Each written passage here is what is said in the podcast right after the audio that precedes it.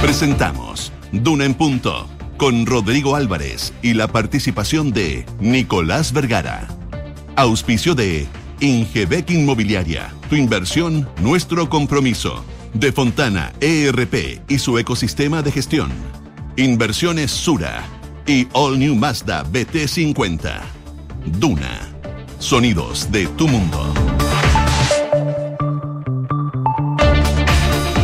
7 de la mañana en punto, son las 7 de la mañana en punto. ¿Cómo les va? Le damos em, los buenos días, la más cordial de las bienvenidas a esta edición de Una en Punto, en jornada ya de día miércoles 10 de agosto del presente año. Todavía oscuro en la región metropolitana, no es tan baja la temperatura de hoy y se espera una máxima que va a ser bien cálida en el transcurso de la tarde. Ya nos va a contar detalles de eso Josefina Estabracópolos. Eh, anticipos de lo que podríamos tener hoy día, va a ser bien agitada hoy día la jornada en el Congreso, particularmente en la Cámara de Diputados y el Senado, que tendrán que ver varias cosas. Cuatro séptimo, el feriado del 16 de septiembre, eh, prórroga del estado de excepción, ¿ah? Qué enredo aquella. Después de que escuchábamos ayer a la ministra del Interior, la jefa de gabinete, que decía que van a haber novedades. Bueno, de hecho pueden haber novedades el día de mañana. Ella va a anunciar qué es lo que va a pasar para algunas regiones que han mostrado índices importantes de violencia, de delito, eh, y podrían eh, darse soluciones a aquellas peticiones o demandas que han hecho algunos parlamentarios, particularmente los parlamentarios de la zona sur de nuestro país. Bueno, pero lo concreto es que se, se eh, anticipa una votación hoy día en la Cámara de Diputados de prorrogar el estado de excepción constitucional para mm, la región del Biobío y también para la Araucanía. Eh, también lo va a hacer el Senado en el transcurso de la tarde. Así que está bien movida la situación en el Congreso, como tan movida también está la situación de las reuniones que tienen en el oficialismo para llegar a acuerdos. Dos cosas importantes, se supone que esta semana debería estar el acuerdo o plasmarse ese acuerdo en un texto que, tendrá que, tendrá que ser entregado al presidente Gabriel Boric, que ayer dijo que iba a ser garante eh, de que se plasmen estos acuerdos que logren los partidos del oficialismo. Vamos a ver qué tanto se acercan las posiciones de apruebo de dignidad y también del socialismo democrático. Se mueven las aguas en la democracia cristiana, querella contra el ex timonel Fuad Chaín, también le contamos detalles de eso y miramos el ámbito internacional como siempre de lo que está pasando en eh, diversos países. Josefina Stavrakopoulos, ¿cómo te va? Muy bien, ¿y a ti? Bien, pues. Mitad de semana. ¿Eso te gusta o te desagrada? No, me alegra. ¿Mucho? Sí. Ya queda poco para el fin de semana largo. Ah, además de ir. Sí, pues lunes feriado. Oye, les cuento, pronóstico del tiempo. No hace tanto frío como días anteriores, 4,1 grados de mm. temperatura hasta ahora, cielos principalmente cubiertos, va a ir variando a despejado durante el transcurso de las horas y la máxima va a llegar hasta los 20 grados. Ah, agradables 20 grados. Mm. Estas temperaturas altas no se van a mantener por mucho tiempo. Mañana se espera una máxima de 16 y ya el viernes baja a los 13 grados, pero lluvia, nada, según el pronóstico extendido. Si nos vamos a Viña del Mar y Valparaíso, donde nos pueden escuchar en el 104.1 a esta hora, 6 grados máxima de 14, cielos cubiertos principalmente y neblina a esta hora de la mañana. Em, para los próximos días no se prevén precipitaciones en esa zona del país. En Concepción, donde nos sintonizan en el 90.1, 6 grados, neblina a esta hora, máxima de 14, acompañado de nubosidad parcial.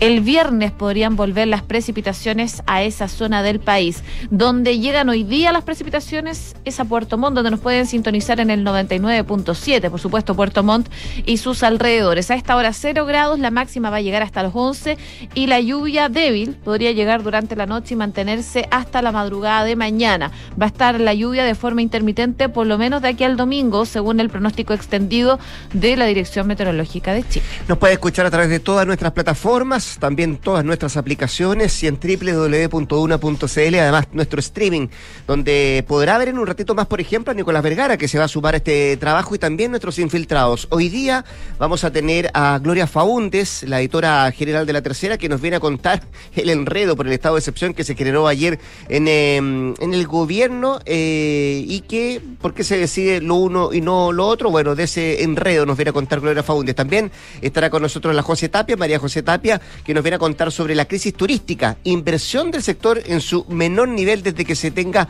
registro y parece que los hoteleros estarían optando por bajar la cortina ese complicado momento en el sector turismo. Nos cuenta entonces nuestra infiltrada José Tapia en un rato más acá en Duran Punto. 7 con 4, 7 de la mañana con 4 minutos. Acá le presentamos nuestros titulares.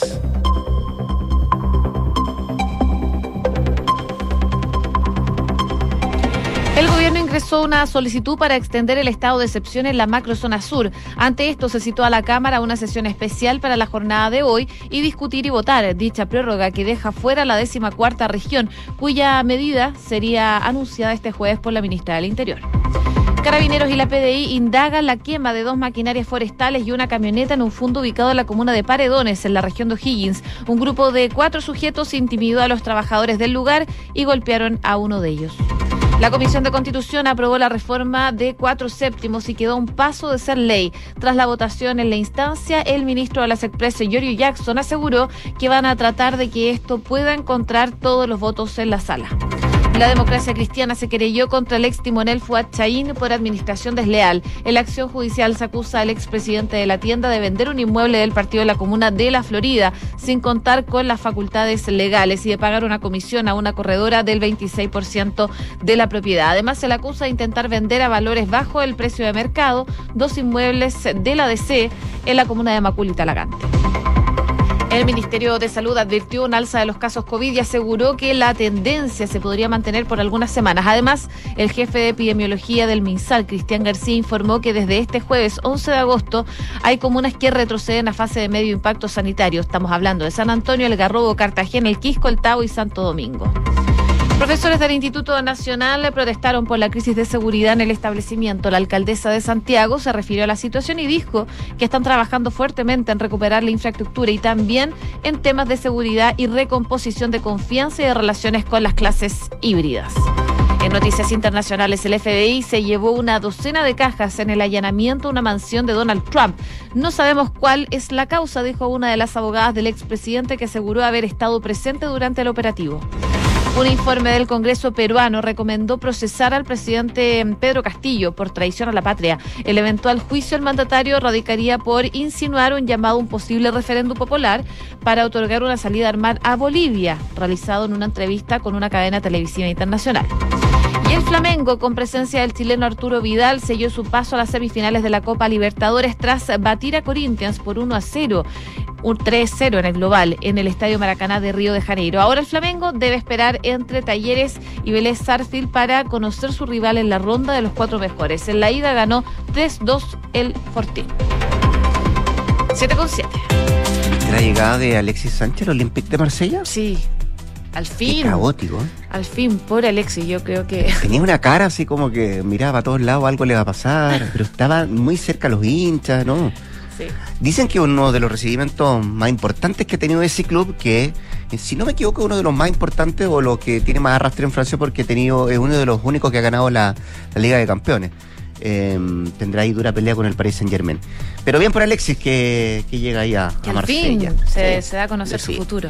Oye, vamos al detalle de las cosas que están ocurriendo. Eh, es definitivo que el gobierno ya le pidió al Congreso una nueva prórroga del estado de excepción para Arauco y para la Araucanía, lo que será votada este mismo día, miércoles, primero por la Cámara de Diputados, como tú decías en los titulares, y posteriormente una sesión especial también del Senado para ver cómo sigue este proceso de prórroga del estado de excepción en esa parte del sur de nuestro país. Un proceso que, de acuerdo a lo que veíamos ayer, lo que escuchábamos ayer, tuvo más de un enredo durante la jornada, ya que primero se especuló con la posibilidad de que el Ejecutivo eh, de alguna manera quisiera esquivar este trámite de pasar por el Congreso al dictar un decreto nuevo que supuestamente no necesitaba la venia del Parlamento y que incluía además de Arauco, la Araucanía, a la región de los ríos, que ha sido una demanda que en el último tiempo han eh, manifestado eh, parlamentarios de esa zona que representan a esa zona y de manera transversal eh, a raíz de hechos de violencia que se han ido suscitando y que de acuerdo a lo que manifiestan esos mismos parlamentarios una de las hipótesis tiene que ver que como se ha decretado el estado de excepción en Arauco, en Araucanía se ha desplazado un poco esos grupos radicales que por cierto eh, tienen eh, estas acciones eh, de violencia, la toma también de algunos predios y eso es lo que al menos estaban demandando los parlamentarios de la región de los ríos para que además se extendiera esta prórroga o se extendiera esta situación de estado de excepción en esa, en esa región. Y en definitiva, la ampliación de esta medida a esta última zona va a avanzar por un carril separado. No va aparejada a lo que hoy día tenemos en Arauco y en la Araucanía, sino que va a ir por un carril separado y se supone que mañana esto será anunciado por la ministra del Interior, Isquia Siches, que ayer se preocupó de decir que era ella quien daba los anuncios en materia de seguridad y que por cierto había que esperar hasta el jueves, la reunión de los jueves, cuando se analiza qué es lo que está pasando con esto estado de excepción para ir conociendo novedades. Bueno, eso va el día de mañana. Pero esta nueva solicitud de prórroga del gobierno ingresó ayer y se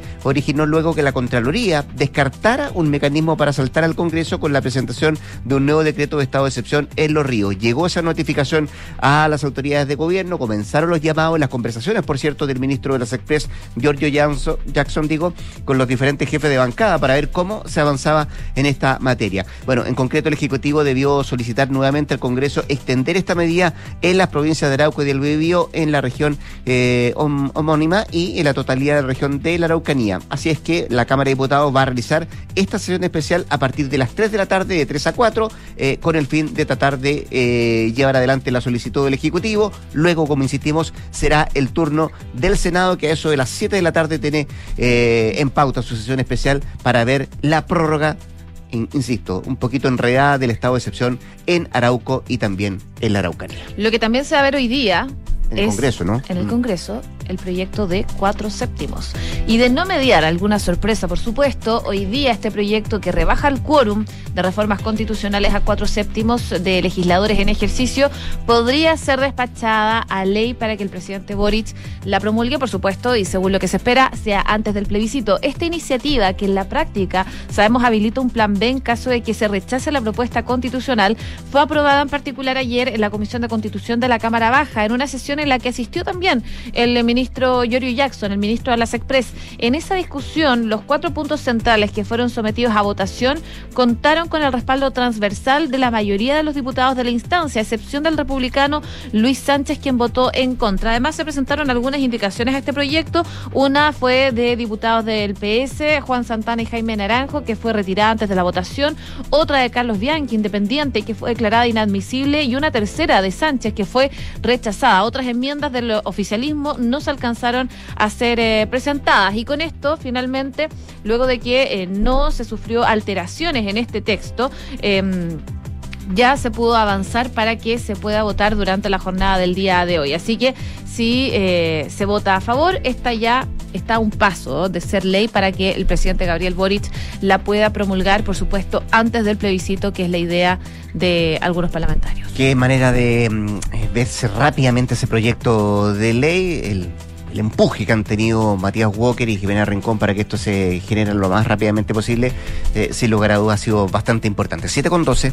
Escuchas, Duna en punto. A propósito de los acuerdos que hay respecto en materia de reformas, ojo con esto también porque se supone que esta semana debiera haber acuerdo para posibles reformas a la propuesta de nueva constitución si es que gana el apruebo el próximo 4 de septiembre, al menos así lo anunció ayer el presidente de la República, Gabriel Boric, donde además adelantó que los partidos del oficialismo están solo afinando detalles y que nadie se va a restar de estos acuerdos y que además incluso él estaría garantizando que los cambios se puedan llevar adelante. Son los acuerdos que se van a entregar de manera directa al presidente Boric, que, insistimos, será garante para que se cumplan estas modificaciones. De esta forma, el presidente eh, asume un rol concreto en esta etapa previa al plebiscito, una estrategia que le ha mm, significado, podríamos decir también, duras críticas de la oposición que considera que lo que está haciendo el mandatario es básicamente intervencionismo electoral. Hay varias denuncias que se han presentado también en la Contraloría, eh, pero acá juega un rol importante el presidente eh, por, cierto, esto de dar garantía de que si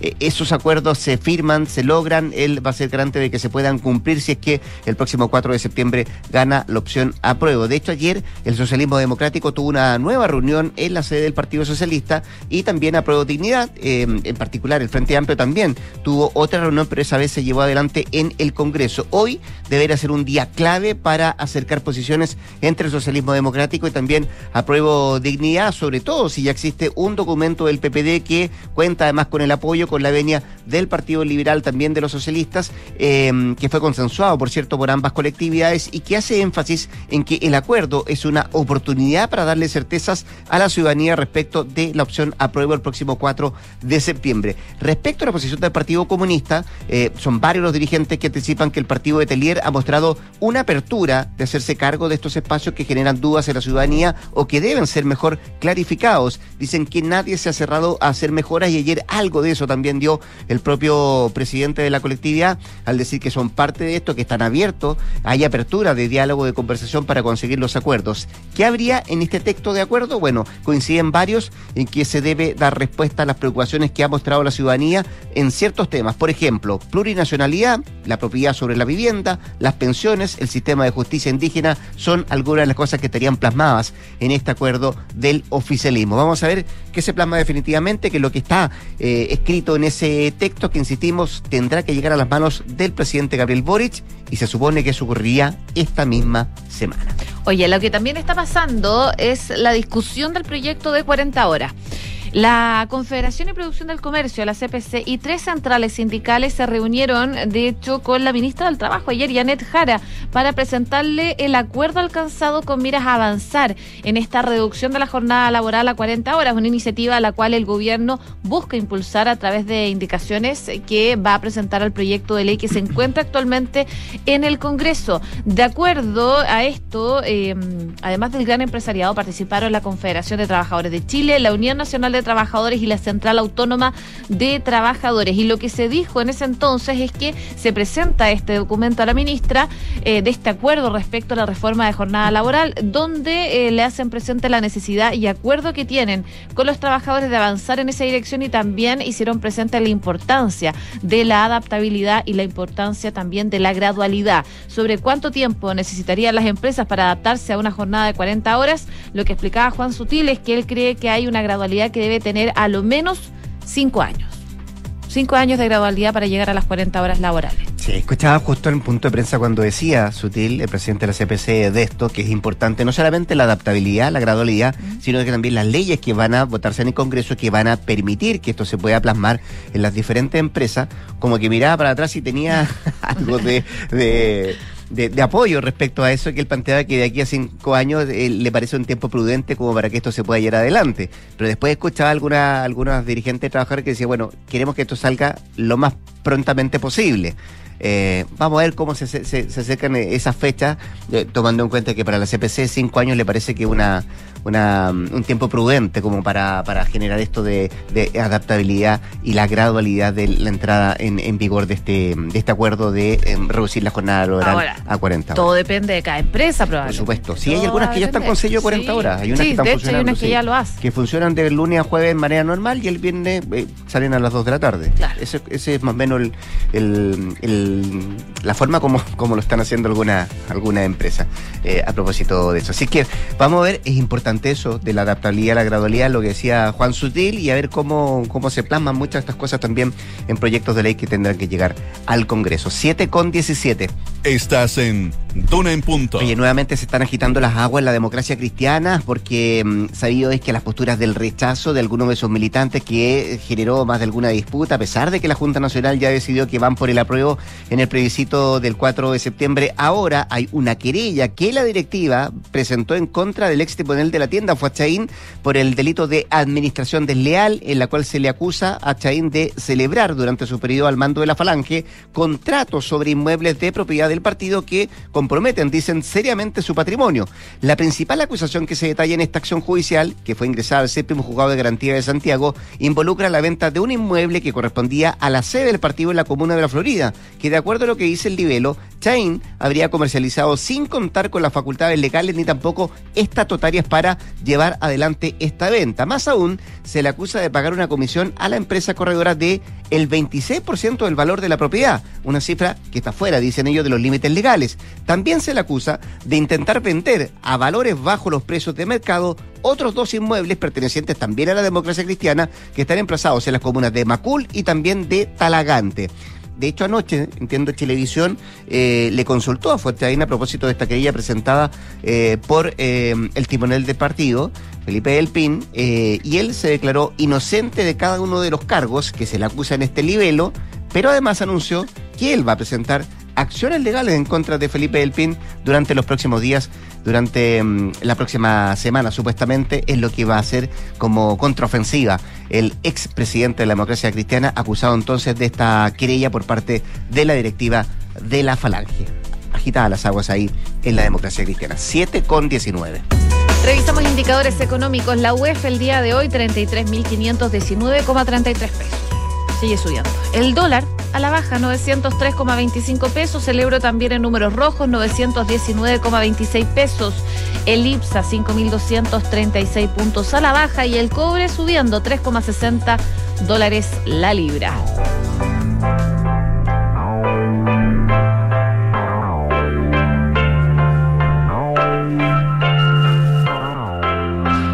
escuchando a Kylie Minogue, que anunció que está trabajando en un nuevo álbum que va a salir eh, a las tiendas a mediados del próximo año. Este será el decimosexto disco de la carrera de la cantante australiana que recordemos comenzó en 1987 al alero del trío de eh, productores Stock Team de Waterman, eh, responsables también de éxitos de, Rick Astley, de, Jason Donovan, entre otros. Con los años, Kylie decantó en un sonido más bien bailable, sobre todo los 2000, y ya en el 2020 se transformó en la primera mujer en encabezar los rankings en cinco décadas diferentes. Este próximo álbum, que aún se encuentra en etapa de preproducción, va a seguir los pasos de este, esta, este ritmo como medio disco. Su último trabajo que fue de hecho reeditado en 2021 con una serie de remix inéditos. Así que va a ser bien bailable, se espera por lo menos este nuevo disco de Kylie Minogue. Propio de la oceánica, por la australiana de 54 años. Entonces, eh, ¿vamos a la pausa? Ya. Con la música de Kylie Minogue. Tú vuelves a las 8, ¿no? Así es, 8 en punto espero. con la actualización de informaciones. Por ahora, un par de consejos. Ingebec tiene un buen consejo que darles. Gánale a la inflación invirtiendo en UEF a través de renta residencial. Es la mejor manera de ganarle a la inflación y también proteger tus ahorros. Asesórate con los que saben e invierten en un activo seguro y rentable con Ingebec Inmobiliaria recorre nuevos caminos junto a la fuerza de All New Mazda BT50, motor, motor digo 3.0, diésel y una capacidad de carga de hasta 1055 kilos. Un pickup diseñada para inspirar, perfecta también para disfrutar. Mazda Fila Live. Pausa, 7 con 21. Ya volvemos con más acá en Punto. Quédese en la 89.7. No se vaya. ¿No crees que deberíamos cambiar el sistema de recursos humanos? Obvio. ¿Pero conoces alguno que sea fácil de implementar? Sí, pues. Googlea Senda con Z. Anda donde dice prueba gratis y listo. Llegar y usar. Buena. Lleva el control de los procesos de gestión de personas con Senda, el software de recursos humanos de Defontana. Firma documentos 100% online. Conéctate con tus colaboradores con la app Senda, paga sueldos en segundos y mucho más. Gestiona recursos humanos con Senda, comenzando tu prueba gratis hoy en senda.cl. ¿Qué es la perfección? Para algunos, un arte que toma tiempo. Para otros, el amor por los detalles. Para nosotros es pasión, diseño y tecnología en todo lo que hacemos. Diez años de innovación que trasciende en cada generación. New Mazda CX5, diseñado a la perfección. Descúbrelo en Mazda.cl. Feel Alive. Mazda. Darko Center.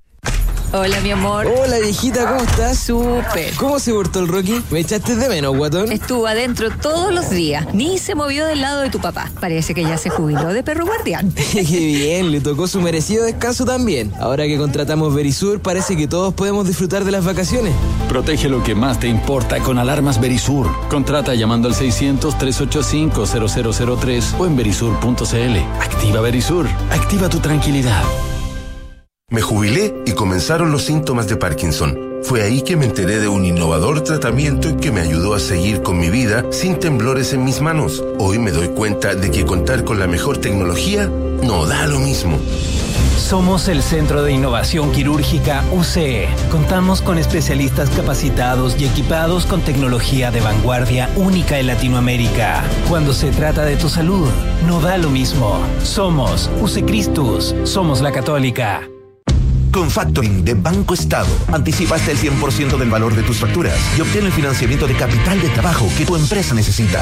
Vamos, mi pyme, para que tu empresa y el país sigan adelante. Infórmate y pídelo en bancoestado.cl. Banco Estado. Otorgamiento sujeto de evaluación crediticia. Infórmese sobre la garantía estatal de los depósitos en su banco o en www.cmfchile.cl. En la Facultad de Medicina Clínica Alemana Universidad del Desarrollo, estamos muy orgullosos porque la carrera de medicina recibió siete años de acreditación de parte de la Comisión Nacional de Acreditación, el máximo otorgado por esta entidad. Agradecemos al equipo directivo y académico, a sus alumnos y a nuestro principal campo clínico, el Hospital Padre Hurtado, que contribuye significativamente a la formación de médicos comprometidos con el futuro de Chile. Conoce todas nuestras carreras del área de la salud en medicina.udd.cl.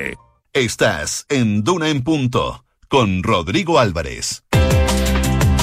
7 con 24, 7 de la mañana con 24 minutos. Seguimos acá en la 89.7 haciendo un en punto. Hablemos por un rato del COVID, de los datos que entregó ayer el Ministerio de Salud que indicarían semanas complejas en materia de contagios, de nuevos contagios en nuestro país y también de la preocupación en torno a la positividad que a nivel país ya llega a más del 16%, de acuerdo a los últimos datos que entregó la cartera de salud del día de ayer. Queremos hablar de esto y más con Paula Daza, directora ejecutiva del Centro de Políticas Públicas e Innovación de la Universidad del Desarrollo, ex subsecretaria de Salud.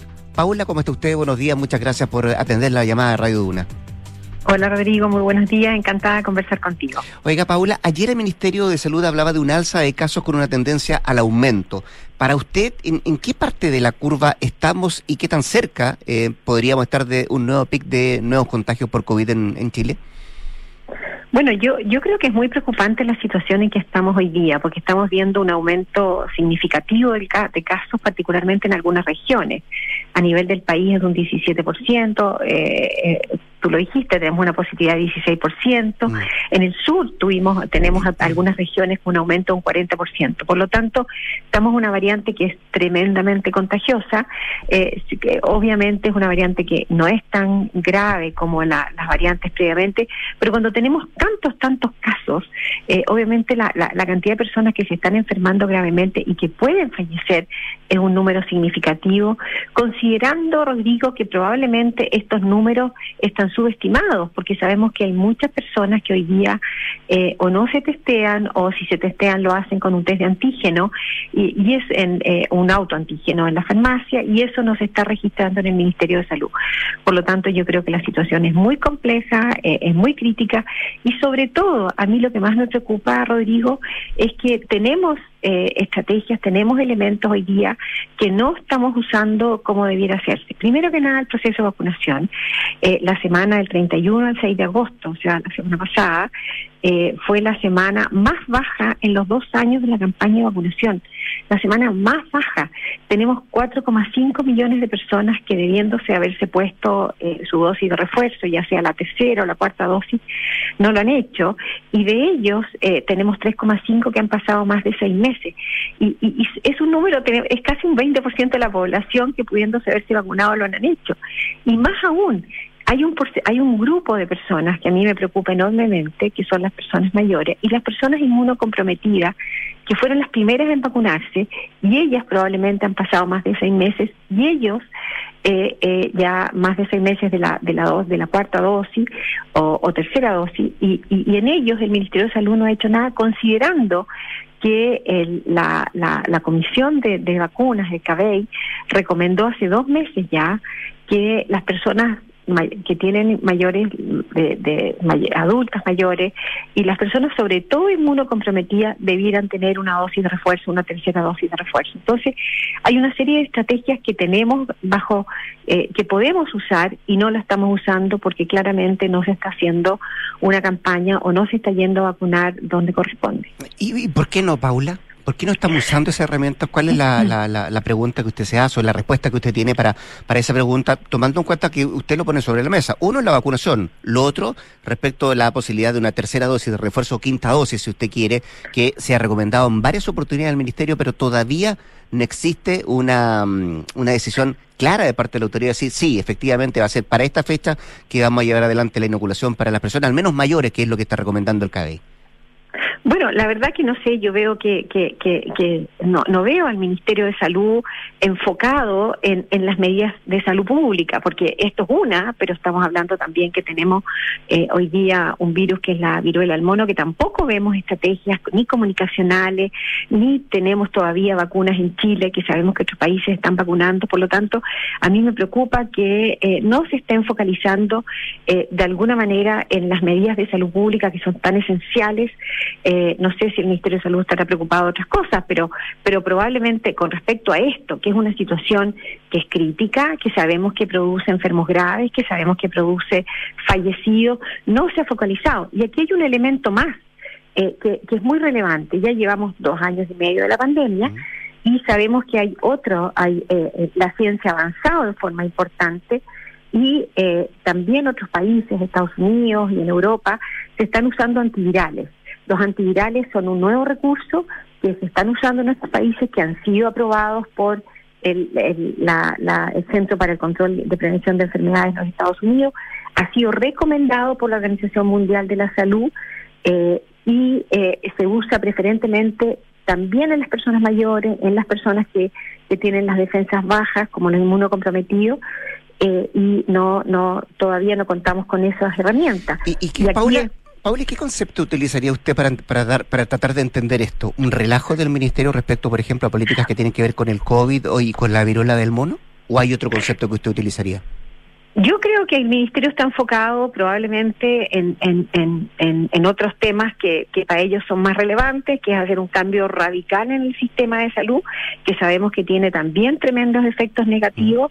Eh, escuchamos a la ministra hace unas semanas atrás que en el fondo que ella quiere hacer un cambio radical en el sistema de atención primaria, eh, que todos vayamos a atendernos a la atención primaria.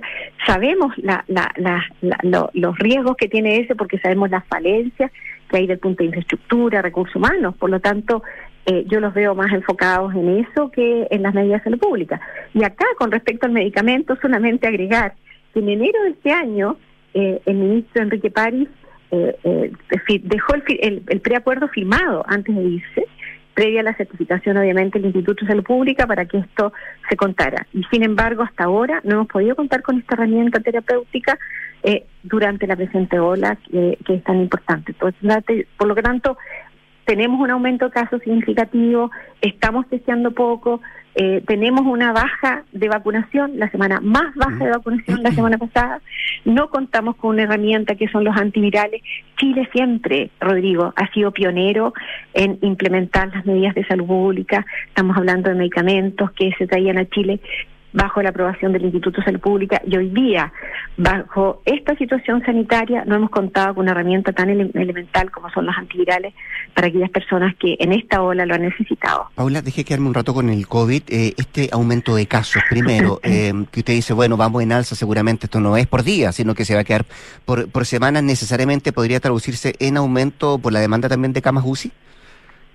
Eh, probablemente también, probablemente también, sobre todo considerando que estamos en una baja de vacunación. Sabemos que las vacunas que contamos hoy día no son tan efectivas para los contagios, eso lo sabemos, pero sí sabemos que son efectivas para eh, las personas eh, que para para la hospitalización, para la para sobre todo para la gravedad y para para que las personas fallezcan. Por lo tanto, eh, si no seguimos avanzando, si no vacunamos estas 4,5 millones de personas que hoy día están ya en el calendario de vacunación y de ellas hay 3,5 millones que han pasado más de seis meses eh, para ponerse su tercera o cuarta dosis, probablemente podemos ver un aumento de necesidades de camas críticas.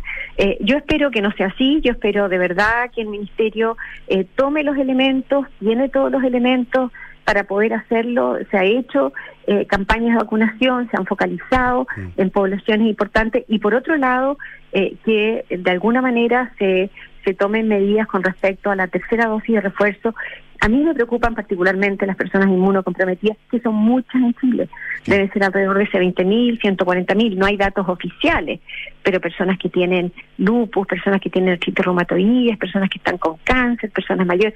Son muchísimas personas que han pasado más de seis meses hoy día andan circulando por la calle y probablemente muchas de ellas no tienen eh, eh, una, una buena efectividad de sus vacunas con este aumento significativo de casos. Estamos conversando con la ex subsecretaria de Salud, Paula Daza. Paula, bueno, lo decía usted también, esto no es por días lo que viene adelante, sino que seguramente de semana. Estamos a menos de un mes del plebiscito de salida. ¿Puede haber complejidades? ¿Qué medidas se debieran adoptar, por ejemplo, de cara al 4 de septiembre, Paula? Bueno, yo creo que probablemente de aquí al 4 de septiembre vamos a tener una, una vamos a tener muchos casos eh, activos. Eh, pero hoy día hemos tenido otras otras votaciones eh, con, eh, con, con COVID en situaciones mucho más críticas y sabemos que no es ahí donde nos contagiamos, sabemos que tenemos protocolos efectivos, las personas van a votar, eh, si van a votar con su mascarilla, mm. si evidentemente se mantiene la distancia, las posibilidades de contagio en esas situaciones son prácticamente muy, muy bajas, por lo tanto yo creo que particularmente el plebiscito no es una situación de riesgo para votar.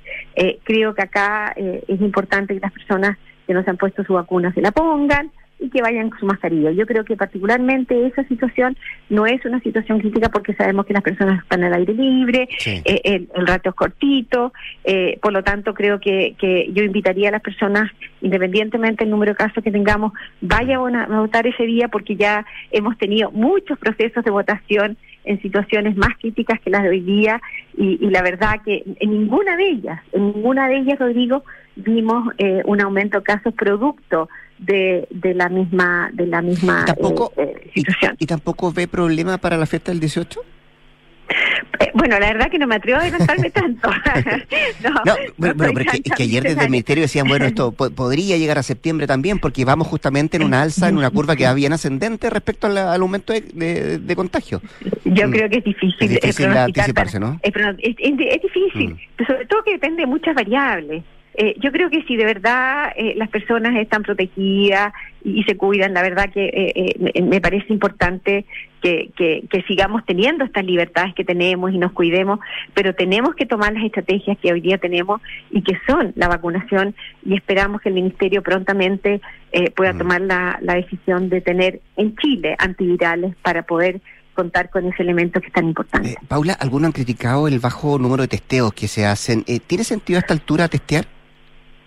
Yo creo que tiene, tiene sentido testear en, en algunas situaciones, sí, por supuesto. Por ejemplo, en las personas que están con sintomatología es importante que se testeen porque sabemos que si esa persona es positiva, eh, debiera tomar las los cuidados de mantenerse aislado durante unos días.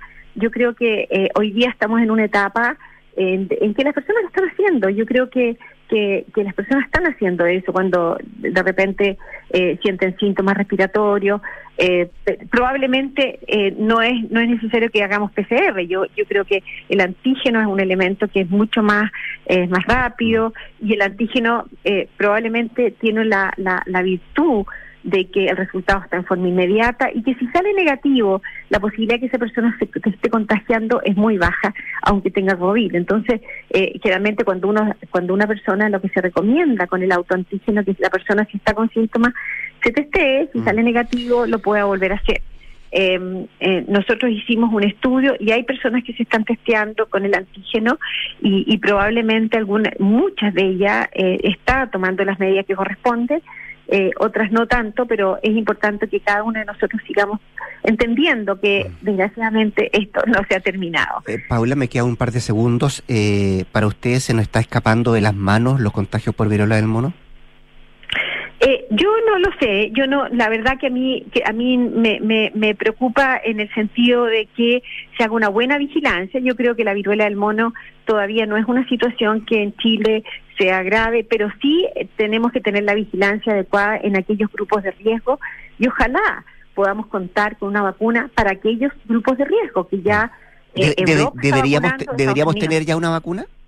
Deberíamos haberla tenido ya la vacuna está aprobada, la mm. vacuna ya está aprobada en el mundo, la están usando en Europa, la están usando en Estados Unidos eh, y, y, en general nosotros habíamos sido pioneros en contarlas con, la, con las vacunas preventivamente aquí todavía no sabemos cuándo vamos a contar, sobre todo para esos grupos de riesgo, el, personal de salud, por ejemplo. Mm. Ojalá lo hubieran podido vacunar precozmente. Paula Daza, la directora ejecutiva del Centro de Políticas Públicas e Innovación de la Universidad de Desarrollo, ex subsecretaria de Salud, conversando esta mañana con Radio Una. Paula, muchas gracias, que esté muy bien. ¿eh? Gracias, Rodrigo. Un gusto conversar contigo. Igualmente. Chao, chao. 7 con 38, vamos a la pausa. ¿Has pensado si tus inversiones están creando el futuro que quieres para ti y para tu familia? En Inversiones Sura te entregan la asesoría experta, patrimonial, previsional y también tributaria, junto a la mayor oferta de inversiones del mercado. Inversiones Sura, el poder de tus decisiones crea futuro. Y conecta la gestión de tu empresa con Sapiens CRP y tu área de gestión de personas con Senda, ambas soluciones de, de Fontana y su ecosistema de gestión empresarial. Integra todos los procesos de tu compañía en defontana.com. Pausa al regreso nuestros infiltrados y Nicolás Vergara acá en Durán Punto. Gloria Faúndes y la José Tapia nos visitan esta mañana. Vamos y volvemos. ¿Tus inversiones están creando el futuro que quieres? Sí, y no solo el mío, también el de mi familia. ¿Tu patrimonio está protegido? Sí, porque elijo asesorarme con expertos. El poder de tus decisiones crea futuro. Por eso en Inversiones Sura te asesoramos con soluciones personalizadas y con la mayor oferta de inversión del mercado. El poder de tus decisiones crea futuro. Sura. ¿Quieres ganarle a la inflación? Escucha entonces este buen consejo. Invierte en UF a través de la renta residencial, la mejor alternativa para proteger tus ahorros sin que estos pierdan su valor. Si aún tienes dudas, asesórate con los que saben. En Ingebec Inmobiliaria te ayudan a encontrar una inversión a tu medida. Anota este buen consejo. Más adelante me lo vas a agradecer. Ingebec Inmobiliaria. Tu inversión, nuestro compromiso. Enfrentar el cambio climático es tarea de todos. Duna, por un futuro más sostenible. Acciona Energía ha cerrado el primer semestre de 2022 con un beneficio neto de 390 millones de euros, reforzando su ritmo de inversión tras su salida a la bolsa española en julio de 2021. Durante el periodo, la compañía ha impulsado su política comercial con el objetivo de proporcionar un suministro de energía limpio, competitivo y a precio estable a empresas e instituciones, consolidándose como agente de cambio para la transición energética y la descarbonización de la economía. Estos resultados ratifican el plan de crecimiento en renovables que busca alcanzar los 20 gigawatts instalados en 2025 y validan a Acciona Energía como el mayor operador mundial en energías 100% limpias. Acciona, expertos en el desarrollo de infraestructuras sostenibles para recuperar el planeta. Hola, mi amor. Hola, viejita, ¿cómo estás? Súper. ¿Cómo se portó el Rocky? ¿Me echaste de menos, guatón? Estuvo adentro todos los días. Ni se movió del lado de tu papá. Parece que ya se jubiló de perro guardián. Qué bien, le tocó su merecido descanso también. Ahora que contratamos Verisur, parece que todos podemos disfrutar de las vacaciones. Protege lo que más te importa con alarmas Verisur. Contrata llamando al 600-385-0003 o en verisur.cl. Activa Verisur. Activa tu tranquilidad. ¿Cómo desarrollar las habilidades de mi equipo de trabajo? ¿Cómo fomentar el liderazgo en mi empresa? ¿Cómo...? ¡Ey! Deja de lado las preguntas y actúa como un líder. Contrata hoy mismo a Mando Medio, los expertos en capacitaciones, coaching, evaluaciones y más. Conoce más en mandomedio.com. Amor, veamos la nueva serie de superhéroes. Mm, mejor terminemos la película de ayer. Ah, no, mejor eh, el documental de la otra vez. Mm, pero papá... Ok, ok. Veamos monitos otra vez. Hacer zapping entre la serie de monitos y el documental te hace único. Obtén hasta cuatro meses de regalo de Disney Plus. Beneficio exclusivo pagando con Visa Platinum, Visa Signature y Visa Infinite. Disfruta este y más de 300 beneficios. Visa, única como tú. Oye, ¿subiste la última de Soto? No, ¿qué hizo ahora? Se compró un auto. Nah. ¿Pero cómo? ¿Y de cuándo se metió en ese cacho? Parece que ayer la señora no lo quiere ni ver. Ahora sí que la embarró. ¿Pero cómo tan huevo? Se parte de la nueva experiencia de tener un auto. Suscríbete a smarticar.cl sin hacer trámites, pagar mantenciones, patente ni seguros. Smarticar. Comprarse un auto no es smarty. En la Facultad de Medicina Clínica Alemana Universidad del Desarrollo estamos muy orgullosos porque la carrera de medicina recibió siete años de acreditación de parte de la Comisión Nacional de Acreditación, el máximo otorgado por esta entidad. Agradecemos al equipo directivo y académico, a sus alumnos y a nuestro principal campo clínico, el Hospital Padre Hurtado, que contribuye significativamente a la formación de médicos comprometidos con el futuro de Chile. Conoce todas nuestras carreras del área de la salud en medicina.udd.cl. L. Unognieta idiotnoki no mognitrepni. ¿Qué? Secorei retrepni oreg rogemo no lolera. No, para, para. Deja de hablar al revés y ser un invertido. Y conoce las soluciones para invertir de manera simple y fácil desde tu app Scotiabank Go o web. Porque con Scotia Fondos tienes un grupo de coaches expertos que te ayudarán a diversificar tus inversiones según tu perfil de riesgo y objetivos. Conoce las alternativas de Scotia Fondos. Infórmese de las características esenciales de la inversión en fondos mutuos establecidas en sus reglamentos internos y scotiabankchile.cl. Infórmese sobre la garantía estatal de los depósitos en su banco o en cmfchile.cl. Marca registrada de The Bank of Nova Scotia, utilizada bajo licencia. Escuchas Duna en punto. Duna 89.7.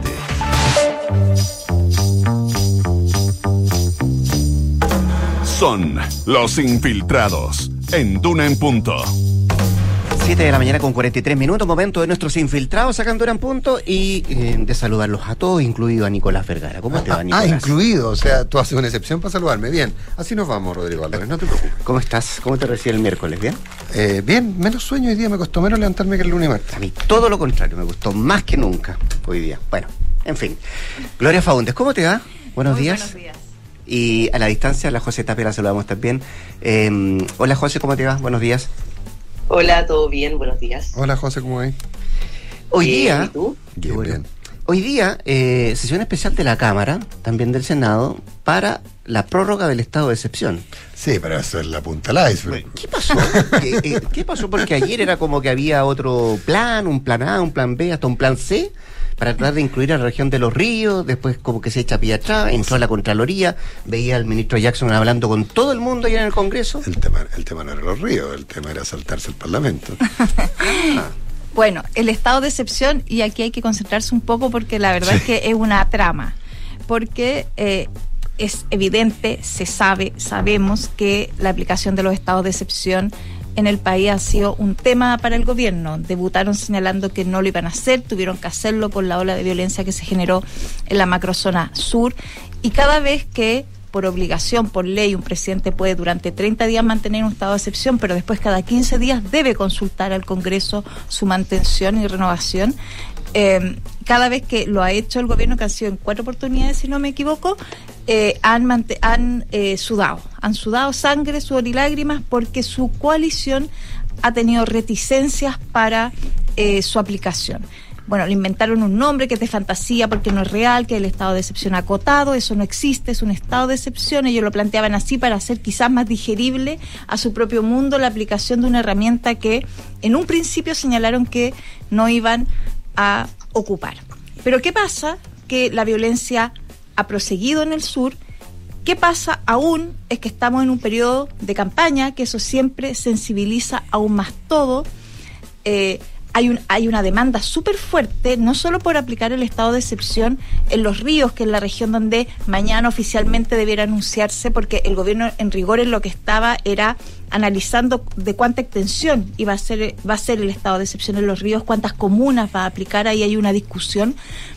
Hay una presión súper fuerte para aplicarlo en el norte, el estado de excepción De también. hecho, se juntaron esta semana con, con Monsalve. Claro, es decir, hay una presión, el gobierno ya decide el tema de los ríos y acá viene el creativo, ¿no? Que nosotros lo identificamos en las Express respecto de, bueno, ¿y cómo lo hacemos entonces?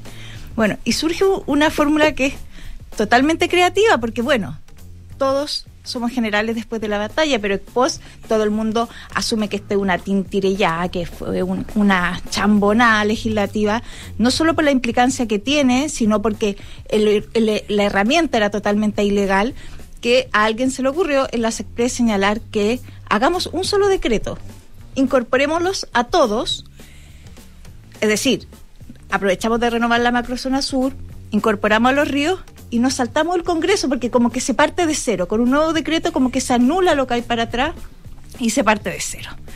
Bueno, los hábiles reporteros de la tercera reportaron aquello y se generó un lío en el Congreso porque evidentemente era muy evidente la jugada política, que era saltarse el Congreso, evitar una tensión con su coalición en el Parlamento, pero además dar una señal a la opinión pública de que hay un quizás una parte de las coaliciones oficialistas que no están de acuerdo con una medida que es sumamente demandante la ciudadanía en un periodo de campaña. Es decir, que eh, eh, porque yo creo que ahí está el kit del asunto, era no solo ya tenemos que hacer, pasar por el Congreso y pasar por esta travesía cada 15 días, pero ade- además en periodo de campaña que nos pueda, eh, que podamos tener alguna sorpresa, era doblemente complicado políticamente para el gobierno. Decidieron no arriesgar como yo siempre eh, señalo, quisieron aportar, arruinaron, porque enojaron aún más a un Congreso que ha sido muy sensible con el ministro secretario general de la presidencia, que es el encargado de eh, llevar adelante estas conversaciones, porque al final, ¿qué pasa con el Congreso? Sienten que han sido engañados, que se les quiere saltar. Eh, y en particular en la oposición, que había mucha molestia, pero ojo que también había molestia en el oficialismo Sí. en la oposición decían, ah, no, aquí quieren pasar gato por liebre y quieren asumir una medida sin pagar los costos de que varios de su coalición se eh, desmarquen. Cuento corto, ayer a última hora enviaron los oficios para que se pudiera hacer sesión especial hoy, porque a las 3 de la tarde en la Cámara, a las 7 de la tarde en el Senado, para que se pudiera renovar eh, el estado de excepción en la Araucanía y mañana se oficializa o se pide por primera vez la aplicación de un estado de excepción en los ríos. Con lo cual los, los ríos tiene 30 días, y después va al Congreso. después va al Congreso, o sea, se, se- se separaron los dos, no se hizo, no se hizo el mismo. Así es. Mm. Se- van a ser dos decretos, que es lo que cualquier persona que sabe de estos temas. Yo re- nosotros recordábamos ayer que eh, en, en- en una oportunidad en el gobierno de Sebastián Piñera evaluaron esta posibilidad de hacer un decreto único para eh, ciertas zonas de estado de excepción y se había descartado derechamente porque se había advertido que era eh, totalmente eh, ilegal y que podía rebotar eh, posteriormente la Contraloría. Creo que ayer los llamados de teléfono al gobierno eran muy, muy intensos eh, de los abogados señalando de que era esto, de que esto no se podía hacer, que, que, que, que hay una evidente eh, sentido de eh, querer saltarse una norma, ¿no? Porque los estados de excepción, cada, como les digo, cada 15 días tienen que ser eh, visados por el Parlamento. Entonces aquí había un tema eh, evidentemente de medio pillín, ¿no? De las Express de querer saltarse la fila en Pero, esta oportunidad. pero como a mí me lo, me lo confirmó ayer un ex ministro, me dijo que era algo que habían sondeado en su minuto en el gobierno anterior y que, y que habían, se habían dado cuenta que no tenían por dónde. digamos. Así es, así es. Acá lo que yo, eh, bueno, acá uno podría decir que falló. Ex post, uno puede decirle en el gobierno fallaron los sondeos previos, aunque eh, si bien hubo sondeo en Contraloría, eh, lo que señalan de- desde el organismo es que aquí nunca hubo una respuesta taxativa sobre si sí o si no. Se filtró eh, ante la medida, lo que ya generaba un tema político complejo para el gobierno, que, pero además atizado por un ministro Express que ya tiene una relación compleja con el Congreso. Es el Entonces, punto, claro. eh, también ahí hay una debilidad de la estrategia, digamos, llevarla adelante. Bueno, fue la ministra del Interior la que eh, lo planteó públicamente, pero eh, ya sabemos que ella había hecho un punto interno respecto de que no estaba cómoda con la medida. Al menos en Interior no, eh, no estaban cómodos con una medida que además algunos nos dicen que no fue consultada con ellos, que fue derechamente una avivada, un intento de Yo- avivada de yo- la yo, yo le pregunté a un parlamentario, oye, ¿y ¿lo conversaron con usted? ¿Qué creí? ¿Qué creí vos? o sea, no, no, hubo, no hubo mucha... No, No, hubo trabajo no, prelegislativo. no, no, y no, no, no, no me dio mucho espacio para el tema, digamos. efectivamente. Bueno, hoy día entonces vamos Sí. a tener votación. Hay que ver si esto trae eh, cierto eh, efecto. Eh, da la impresión que no, decir en el sentido de que lo que sondeamos a- anoche a primera hora es que la derecha no iba a ser un punto de esto, porque ya además entendieron que fueron tan pillados que quedaron ahí con la mano en la masa, entonces tampoco había que hacer un punto sobre eso. Y como les digo, mañana nos debiéramos informar de un nuevo estado de excepción en una nueva región. Echa de los ríos por 30 días, ¿no? Así es. Es decir, bajo estado de excepción el Es día del decir, son, plebiscito. son 15 días, lo que pasa es que el presidente lo puede renovar Claro. sin consulta en esta oportunidad y claro, ya ahí quedamos para el postplebiscito. Todo. Muy bien, pues eh, José Tapia, hablemos de turismo o de la crisis del sector turismo, podríamos Turismo. decir, a propósito de inversión. Sí, tal cual. A ver, lo hemos hablado otras veces, pero ya hay datos concretos que respaldan un poco esta situación que está viviendo el sector del turismo, puntualmente por lo que ellos acusan que es la homologación de las vacunas, que ha sido una, una pelea que han dado hace harto tiempo diciendo que aquí finalmente el único país en que se exige la homologación de las vacunas es en Chile, que si bien en el gobierno dicen que el trámite es rápido y que le, le entregan el, el documento de homologación en, no sé, dos, tres días, los sistemas fuera de Chile no tienen eh, QR en las vacunas, cuesta encontrar la documentación, entonces obviamente un extranjero a la hora de venir y ver este proceso prefiere optar por otro destino. Tal es así que en Estados Unidos o en países como España la recuperación del turismo está sobre prepandemia, 15% más alto de eh, la pandemia, cosa que en Chile no se ve. Aquí, eh, ¿qué es puntualmente lo que ha ido pasando? La, el turismo se sustenta con los extranjeros. Hoy los ingresos de los extranjeros bordean el 23% del total. Antes hay hoteles, por ejemplo, que el 80% eran extranjeros. Y esto ha hecho que uno baje las tarifas y que el turismo se sustente con mercado doméstico. Para que se hagan una idea, eh, la ocupación para que empiece a ser rentable para el sector tiene que ser sobre un 60%. Hoy día la ocupación está del orden al 50% y hay hoteles en que no llegan ni al 40%. Por ende, eh, ya no es rentable la situación. Hace eh, un par de semanas atrás el gobierno lanzó un programa de ayuda para reactivar el sector, que eran 4 millones de pesos, un subsidio de hasta 4 millones de pesos para eh, las pymes. Y lo que a mí me comentaban es que las deudas son mucho más grandes que eso, que en realidad eh, la ayuda, la mejor ayuda que ellos pueden recibir es que les levanten la homologación, que ellos tienen muy claro que en el momento en que la homologación se levante, em, se reactiva este cuento.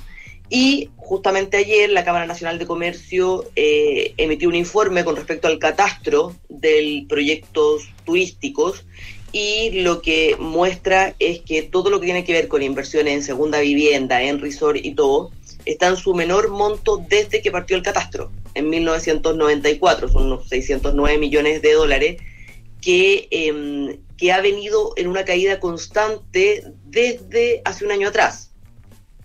No solo eso, proyectos que estaban a punto de impulsarse, que ya habían hecho los estudios, se cancelaron. Hay más de 10 proyectos que fueron cancelados antes de partir y todo responde justamente a esta situación.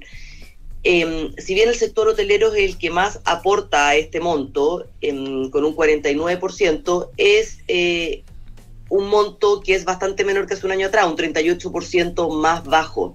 Y lo que ellos dicen es que el sector hotelero lo que dice es que esto debiera seguir disminuyendo porque hay más de 50 hoteles en venta. Hoy día los casos más emblemáticos, los casos más emblemáticos son, bueno, el fondo de la Rein Vial, que tienen venta el Ritz hace más de un año, y que ellos han ido suspendiendo, ellos han ido suspendiendo el proceso por justamente dicen ellos no pueden llegar los extranjeros. El año pasado en septiembre recibieron cuatro ofertas de fondos chilenos y obviamente el monto al que ellos aspiraban era mayor y suspendió el proceso. Y ellos acusan justamente eso. Por otro lado, eh, el grupo el grupo Angelini también tiene hoteles y la recuperación en ellos ha sido muy lenta y ellos justamente están en un nivel inferior al 40% de ocupación.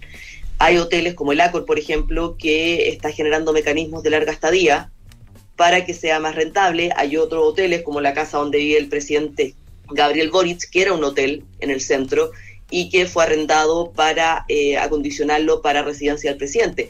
Y eso se está haciendo con varios hoteles que están tratando de apostar a reconfigurar el negocio para que sean residenciales. Em, ya están ingresando, de hecho, iniciativas al, a la dirección de obras de la Municipalidad de Santiago, por ejemplo, para hacer este proceso, porque aquí, bueno, como ya hemos hablado otras veces, el eje más eh, complicado es el eje Providencia-Alameda y todo lo que tiene que ver con las tarrias, y es ahí donde están básicamente los mayores hoteles en venta. El sector turismo siempre ha aportado al PIB del orden de un 3,7%.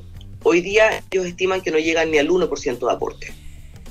Y eh, según las últimas reuniones que han tenido, tanto con la subsecretaria de Turismo como con el Ministerio de Salud, es que debiera em, flexibilizarse la homologación próximamente, es el mensaje que un poco le han dado a ellos, de cara a eh, la temporada alta del verano. Ya perdieron, dicen ellos, el tema de eh, vacaciones de invierno, que si bien a los centros de esquí y a, las partes como cercanas a Santiago, cercanas a los centros, les fue bien, son viajes, dicen ellos, mayoritariamente por el día, por ende no están en el sector hotelero, no está potenciando el sector hotelero. Mm. Entonces las aspiraciones que ellos tienen es que la medida se pueda levantar o flexibilizar de aquí a las próximas semanas para que recién el sector empiece a ver una recuperación, entre comillas, para este verano. De hecho, ellos estiman que recuperar las pérdidas Dígame, perdón. No, no, no, eh, porque de hecho nos queda nada de tiempo. Oye, no, pero el, eh, no, pero hay un punto que es súper relevante y es que eh, los hoteleros se, se, se suben por las paredes porque justamente cuando el tipo, la- el, el- el peso está depreciado, son los momentos en los cuales tú recibes muchos visitantes, eh, turistas brasileros en el Claro, invierno, porque es porque es muy barato. Entonces, en el fondo, tienen todo tipo de restricciones cuando hoy día tienen la mejor de las ofertas. Es decir, eh, pe- pe- la verdad que Chile está comparativamente barato para muchos mercados, eh, en algunos casos, si comparas con el europeo americano, muy barato, con una, una infraestructura turística excelente, eh, y sin embargo, por las restricciones no pueden aprovechar esta ventaja que no dura siempre. En los periodos en que eso ha ocurrido, le ha ido muy bien a Chile como destino alternativo en, en- en Torres del Paine, en un montón de lugares que se convierten en muy baratos. Tal cual, y eso considerando además que la oferta durante el periodo de la pandemia se ha acotado mucho. O sea, primero, hay 4.000 eh, habitaciones que se dejaron de construir durante la pandemia solo en Santiago. Entonces ellos también dicen, podemos aprovechar el dólar, podemos haber aprovechado la temporada de esquí, que es básicamente turismo brasilero que viene en masa a Chile y que este año ellos estiman no se vio. eh, que hubiese sido mucho mejor justamente con el dólar bajo. Entonces, claramente ellos apuntan a poder recuperarse de cara a, a fin de año para eh, poder revertir las pérdidas, recién dicen ellos, con dos años buenos. O sea, de aquí al Sí. 2025, Claro. ellos creen que, lo- que el, que el sector va a volver a estar en las condiciones que estuvo previo a la pandemia. Situación eh, no fácil para el sector de turismo. Gracias, José. ¿ah? Gloria. Gracias a ustedes. Nos gracias. vemos. Que estén bien. Gracias, Nicolás. Se vienen las noticias. Dígame. Se vienen. No, nada, eso.